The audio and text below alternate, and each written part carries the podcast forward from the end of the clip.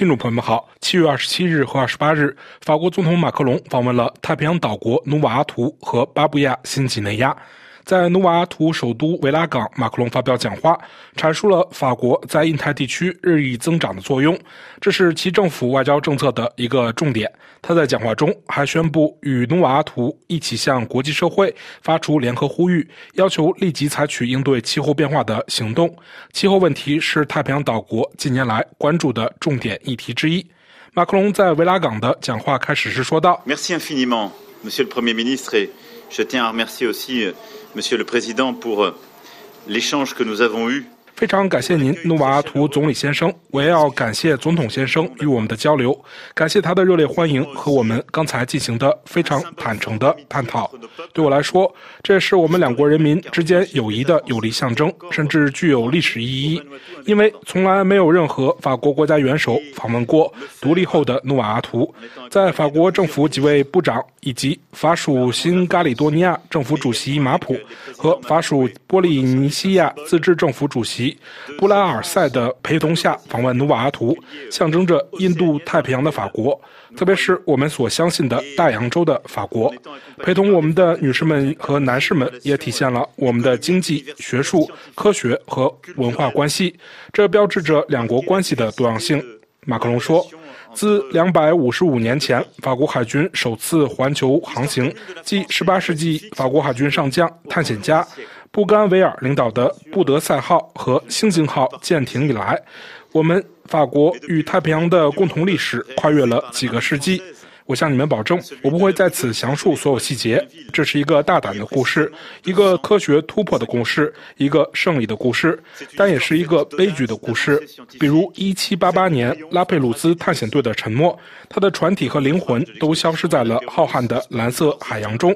这是一部牺牲的历史，包括太平洋地区的法国人和努瓦阿图人的牺牲。他们在一九一六年志愿保卫我们的土地，他们的后代在一代人之后又再次面对命运。努瓦阿图在一九四零年七月二十二日成为自由法国的第一个海外领地。我们永远不会忘记对奇怪失败的抵抗运动，也是从这里开始的。在距离巴黎一点六万公里的茫茫大海中，这些来自太平洋的志愿者参加了法国的所有战役。今天上午。我们再次向在两次世界大战中为法国牺牲的十三名志愿军战士致敬。马克龙说：“然而，尽管有这段历史，但自五十七年前戴高乐将军以来，还没有一位法国总统来到这里。当时，努瓦阿图这个群岛还被称为新赫布里底群岛，这不一定符合逻辑。但我今天来到这里，至少是符合逻辑的。很显然。”五年多来，法国一直在推行印太战略，更新、加强和重塑存在，特别是在大洋洲。首先，因为我们认识到这一地区的重要性，它占全球 GDP 总值的百分之四十，占我们在欧盟以外贸易的三分之一以上。在印太地区，法国有一百五十万国民和七千多名军事人员，为和平与安全做出贡献。是的。通过这些海外领土，通过这种由历史铸就的存在，法国是一个印太强国。我们非常清楚地认识到这一地区的重要性。马克龙说：“自2018年以来，我在印度、澳大利亚和留尼旺提出了法国的印太战略，最后在欧盟层面又推出了印太合作战略。其指南针只有一个，即人民的主权和国家的独立。这个指南针对我来说极为重要。”因为印太地区，或许尤其是在大洋洲，其主权和独立正受到当代世界的动摇。首先是大国掠夺，外国船只在他国专属经济区内非法捕鱼；而在本地区，许多附带高昂条件的贷款实际上扼杀了发展，贸易行为日益被劫持，干涉正在增加。在印太地区，尤其是在大洋洲，新帝国主义正在兴起。强权逻辑正在威胁着许多最小且往往最脆弱的国家的主权。与此同时，气候变化也带来了直接后果。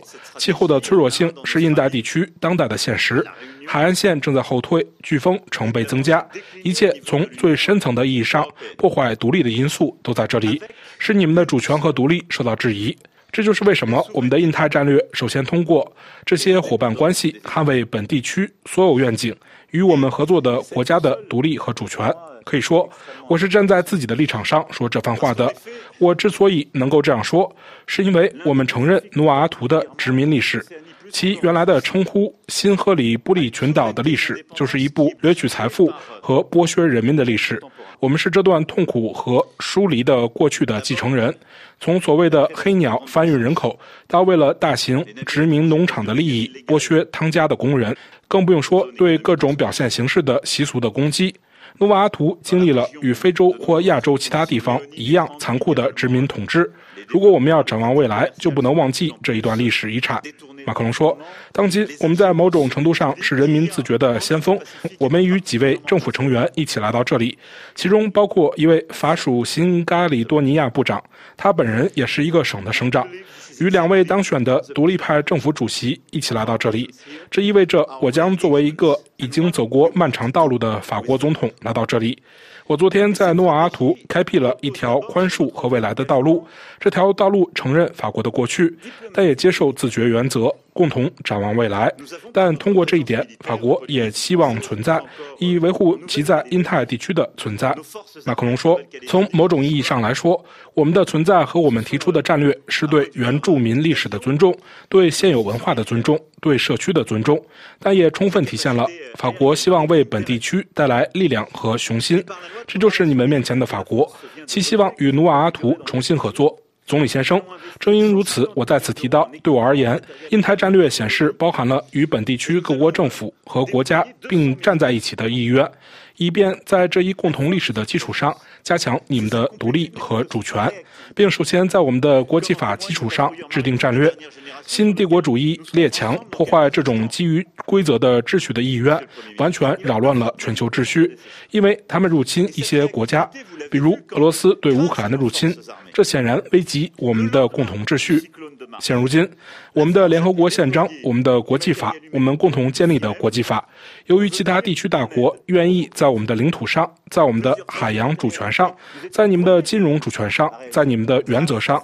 在我们的稀土上和在你们的主权实质内容上测试我们而岌岌可危。我们要清楚，这种新帝国主义是新殖民主义的基础。法国的战略显然是与你们一起捍卫本地区的主权自由。我相信这正是我们在这里的存在、我们的重新参与以及我们想与努瓦阿图一起做的事情的支柱。马克龙说。法国印太战略的基础，首先是我们新的外交与军事承诺。通过我们在法属波利尼西亚的军事存在，尤其是在法属新加里多尼亚的军事存在，我们在当地部署有法国的武装部队，不到一小时的航程就部署有一千六百名军事人员，具备海陆空能力。根据法国刚刚通过，我将在几天后颁布的军事计划法，我们将投资1.5亿欧元购买最新型装备，并将增派200名军事人员。